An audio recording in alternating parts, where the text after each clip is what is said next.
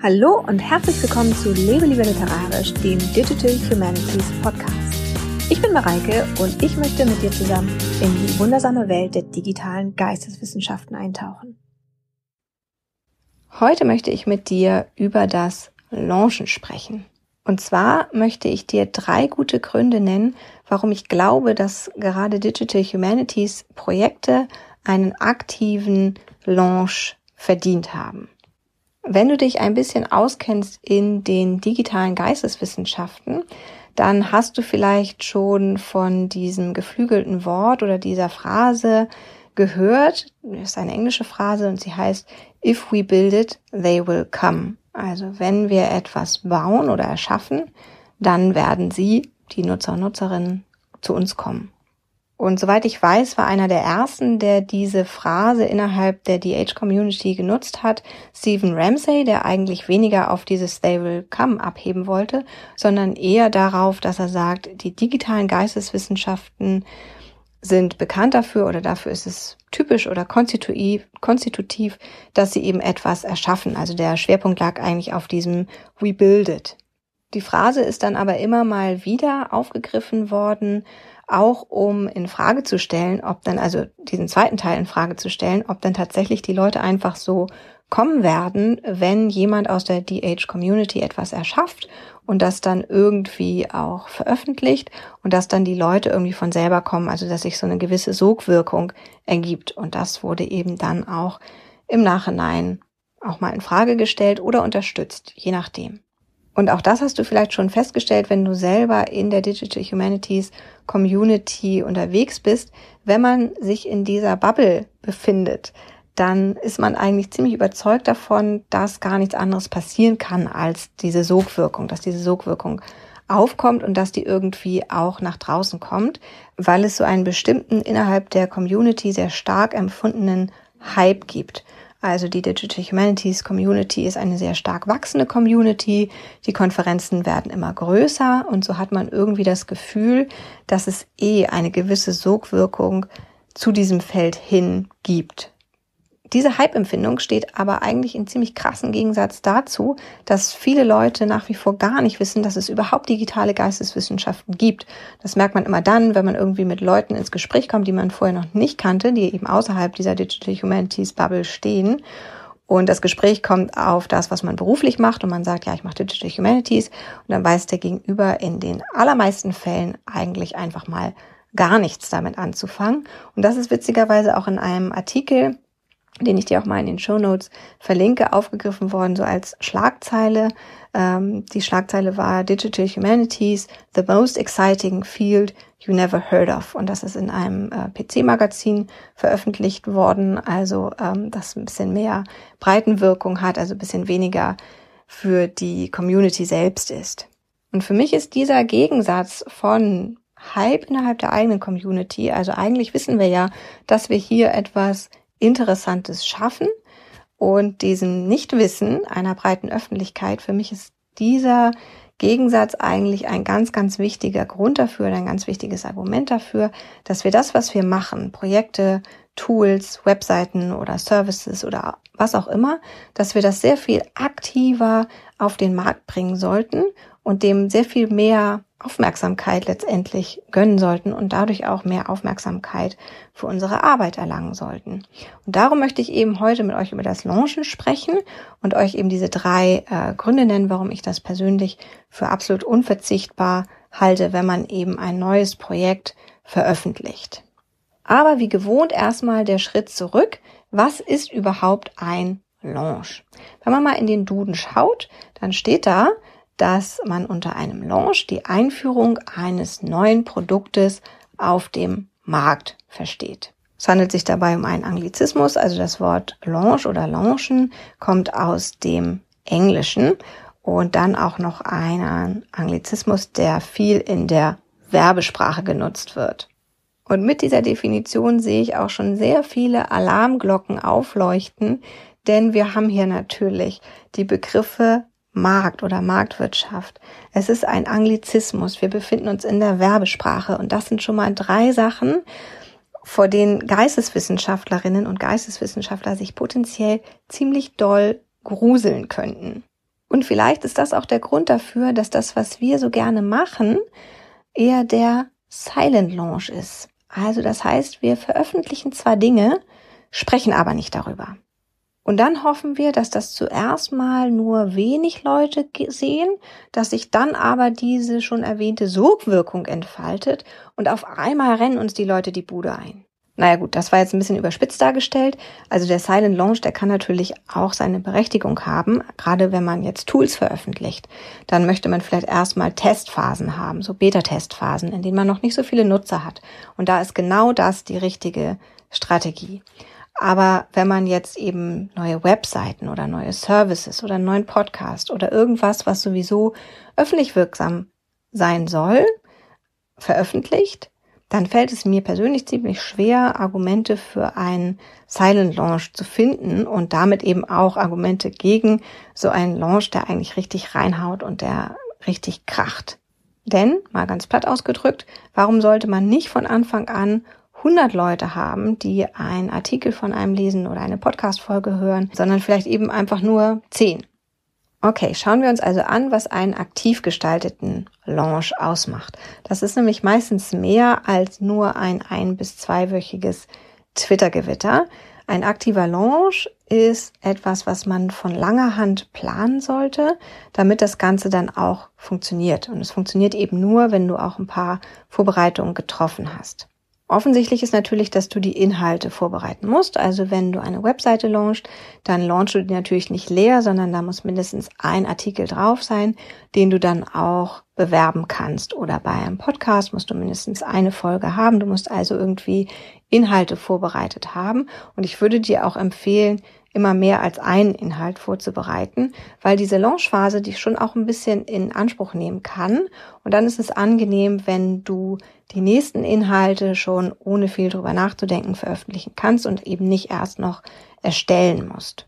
Der wichtigste Faktor neben den Inhalten ist, dass du schon auf eine Community zurückgreifen kannst, die sich für dein Projekt interessieren könnte.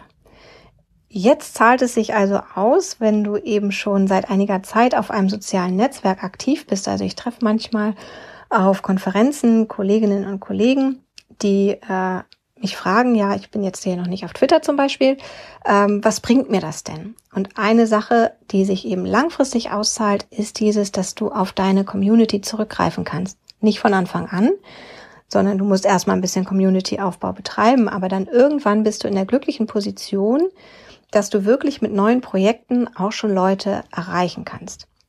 Und damit hast du dann eben auch schon gleich ein Medium, was du für deinen Launch nutzen kannst. Also wenn du zum Beispiel deine Community auf Twitter gefunden hast, dann kannst du Twitter als Medium nutzen, um deinen Launch eben auch aktiv umzusetzen. Und damit das Ganze noch ein bisschen plastischer wird, habe ich jetzt mal ein Beispiel für dich. Am 20. Juli 2020, also noch vor gar nicht langer Zeit, habe ich nämlich zusammen mit drei Kolleginnen und Kollegen, nämlich Lisa Kolozzi, Jonathan Geiger und Patrick Toschka, einen neuen Digital Humanities Podcast gelauncht. Dieser Digital Humanities Podcast heißt Radihum 20 und du findest ihn auf radihum20.de, also das steht für Radio Digital Humanities 20, weil 2020 gelauncht. Verlinke ich dir aber auch nochmal in den Show Notes. Und wir haben den Launch dazu hauptsächlich auf Twitter durchgeführt und dazu eben auch unsere bestehenden Communities genutzt. Das ist natürlich ganz gut, wenn man eben zu viert ist, dann hat man schon eine relativ gute Community, die auch ein bisschen breiter gestreut ist. Und mit vier Leuten kamen wir eben schon auf ungefähr 2000 Follower. Das ist jetzt keine besonders große Zahl, aber das ist eben schon was, worauf man aufbauen kann.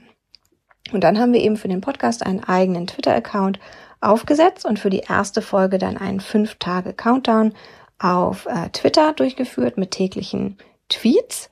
Und dann haben wir, also das ist quasi das eine, was wir haben, so Twitter-Account mit diesem Countdown. Dann haben wir natürlich den Podcast selber vorbereitet und dieser Podcast ist auch mit der Radiohome Webseite, die ich gerade genannt habe und ja auch in den Show Notes verlinke, also radiohome20.de verbunden. Und damit hatten wir also für unsere fünf Tage Kernlaunchzeit drei Angebote, die wir bekannt machen wollten. Einmal den Podcast, in allererster Linie natürlich den Podcast, dann die Webseite und den Twitter-Account. Dann war uns noch besonders wichtig, dass wir von Anfang an so eine Art Feedback-Kultur einführen, dass wir also mit der Community, mit den Hörerinnen und Hörern in Kontakt kommen.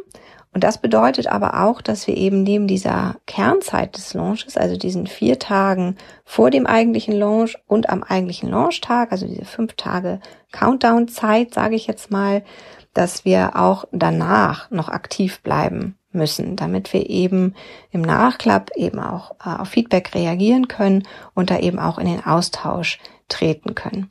Also insgesamt würde ich mal so grob schätzen, dass wir für den Launch so zwei Wochen sehr aktiv und sehr präsent waren und danach eben dann ein bisschen weniger aktiv und weniger präsent, aber natürlich auch nicht ganz weg. Was hat uns das Ganze gebracht? Das ist jetzt natürlich das Wichtige für dich. Und damit du das Ganze ein bisschen besser einschätzen kannst, kommt jetzt so ein kleines Zahlenfeuerwerk. Also wir haben mit diesem, dieser Launch-Strategie eben erreicht, dass wir nach 24 Stunden nach dem ersten Tweet unseres Countdowns schon 100 Follower auf Twitter haben und nach dem Countdown, also nach diesem Fünf-Tages-Zeitraum schon etwa 200 und natürlich kamen die überwiegend aus unseren Communities, auf die wir eben zurückgegriffen haben, wie ich schon erwähnt hatte. Und daran siehst du ganz deutlich, dass wir so rund zehn Prozent unserer Community für dieses neue Angebot begeistern konnten. Also wir hatten ja, das hatte ich vorhin schon gesagt, rund 2000 ähm, Leute in unseren Twitter-Communities insgesamt, also zu viert. Und rund zehn Prozent davon hatten wir dann eben nach unserem Fünf-Tages-Countdown auf unserem Twitter-Account als Follower quasi mitgenommen oder mit rübergenommen. Am Launchtag selber haben wir dann ungefähr 100 komplette Downloads der ersten Folge gehabt. Also hier sind dann wahrscheinlich nochmal so, was heißt nochmal so, aber hier sind so 50 Prozent der Twitter-Follower von dem neuen Kanal dann aktiv geworden und haben sich den Podcast auch tatsächlich angehört. Aber wie gesagt, es ging nach dieser fünf Tage Kernlaunchzeit noch weiter. Wir haben schon während dieser Zeit, aber vor allen Dingen natürlich nach Veröffentlichung der ersten Folge allerhand Feedback erhalten und konnten dann tatsächlich, wie wir uns das auch gewünscht hatten, quasi sofort mit den ersten Hörerinnen und Hörern in Kontakt treten, was einfach sehr, sehr schön ist, weil man da den direkten Austausch sofort hat. Und jetzt könnte ich mir vorstellen, dass diese kleine Erfolgsgeschichte dich schon davon überzeugt hat, dass du auch mal so einen aktiven Launch ausprobieren solltest. Aber falls das nicht der Fall ist, kommen hier eben nochmal kurz zusammengefasst die drei Hauptargumente aus meiner Sicht für einen aktiven Launch deines Projektes. Grund Nummer eins ist dieser Start von 0 auf 100. Also du hast es ja an der Geschichte von Radihum 20 gesehen. Wir sind da buchstäblich von 0 auf 100 gestartet mit unseren 100 Downloads am ersten Tag. Aber auch wenn die Zahlen bei dir vielleicht noch ein bisschen niedriger bleiben oder vielleicht gehen sie auch ein bisschen höher bei dir, das Hauptargument für einen aktiven Launch ist einfach, dass du ein Mehr an Aufmerksamkeit für dein Projekt bekommst. Also wenn du jetzt statt zehn Leserinnen auf deinem Blog und Lesern äh, 30 bekommst, dann hast du ja schon gewonnen. Wenn du ähm, nach deiner Launch-Aktivität auch nur eine Person hast, die direkt auf dich zukommt und den direkten Kontakt suchst, dann ist das auch schon ein Gewinn. Also ich drück's mal so aus, im Prinzip kannst du durch einen aktiven Launch eigentlich nicht verlieren. Grund zwei ist, dass ich denke, dass man viel mehr zeigen sollte, auch nach außen hin, was Digital Humanities eigentlich können. Denn wenn du schon etwas länger so an deiner Außenwirkung arbeitest und vielleicht auf Twitter sehr aktiv bist, dann hast du ja eine Plattform, auf der sich eben nicht nur oder zumindest nicht ausschließlich Leute aus der Digital Humanities Bubble befinden, sondern hier hast du vielleicht auch schon so einen gewissen Outreach-Faktor. Und wenn der nur klein ist, also wenn du nur einen unter deinen Followern hast, der eben nicht direkt aus der DH-Bubble kommt, sondern der von außen kommt, dann hast du schon so einen gewissen Outreach-Faktor. Und wenn man sich jetzt mal vorstellt, dass die gesamte DH-Community, von denen ja auch viele auf Twitter sehr aktiv sind oder auch in anderen sozialen Medien aktiv sind und in der jeder vielleicht so einen winzig kleinen Outreach-Faktor oder auch einen etwas größeren Outreach-Faktor hat und wir legen die quasi alle zusammen, indem wir alle aktiv unsere Projekte launchen, dann kann auch die Gesamt-Community insgesamt natürlich einen größeren Outreach bekommen. Und vielleicht kommen wir auf diese Weise dann auch dazu, dass Digital Humanities eben auch in einer breiteren Öffentlichkeit mehr wahrgenommen werden und dass man eben einfach mehr Leute davon überzeugt, dass hier coole Dinge passieren, die auch natürlich von Leuten außerhalb der Community genutzt werden können. Grund Nummer drei ist, dass ich finde, dass man, wenn man viel gearbeitet hat, auch ruhig mal die Früchte seiner Arbeit genießen kann und ganz offen gesprochen, so ein Launch kann einfach ziemlich viel Spaß machen und das solltest du dir auch nicht nehmen lassen. Gut, natürlich ist es so, dass Launchen nicht nur Spaß macht, das ist auch erstmal ein bisschen aufwendig und manchmal kann man währenddessen auch so ein bisschen Angst vor der eigenen Courage bekommen. Also es kann schon sein, dass man plötzlich das eigene Projekt in Frage stellt und nicht mehr weiß, ob man wirklich so weit ist, dass man jetzt an eine etwas breitere Öffentlichkeit gehen kann. Oder einem fällt plötzlich auf, dass man was ganz, ganz Wichtiges vergessen hat. Und das muss man nochmal schnell nachpflegen. Also es kann schon sein, dass da auch so Panikmomente auf einen zukommen. Aber insgesamt ist, glaube ich, der Spaßfaktor einfach höher, wenn man eben mal schaut, wie so ein Launch funktioniert. Weil sich da häufig so eine gewisse Dynamik entwickelt. Das ist ja so, einer fängt an, das zu teilen, noch jemand anderes und dann kommt so ein Schneeballeffekt und auch andere werden darauf aufmerksam und man merkt, okay, es verbreitet sich mehr und mehr. Und dadurch kann auch so ein kleiner Hype entstehen. Und dieser Hype, der kann einen ganz schön mitreißen. Und wenn man dann eben auch noch positives Feedback bekommt, also durch direkten Kontakt, dann ist das einfach eine sehr, sehr schöne Erfahrung. Und nachdem man eben sehr intensiv am Projekt gearbeitet hat, ist einfach dieser Spaß, den so ein aktiver Launch mit sich bringen kann, auch was, was man sich verdient hat und was man auch genießen sollte.